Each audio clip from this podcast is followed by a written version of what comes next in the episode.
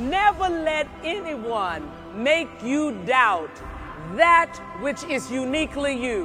When people are starting to question whether or not you can, and you start to doubt whether or not you can, red flag, you have just given away your power. You need to know that you know that you know that if you have been invited into the room, you belong in the room.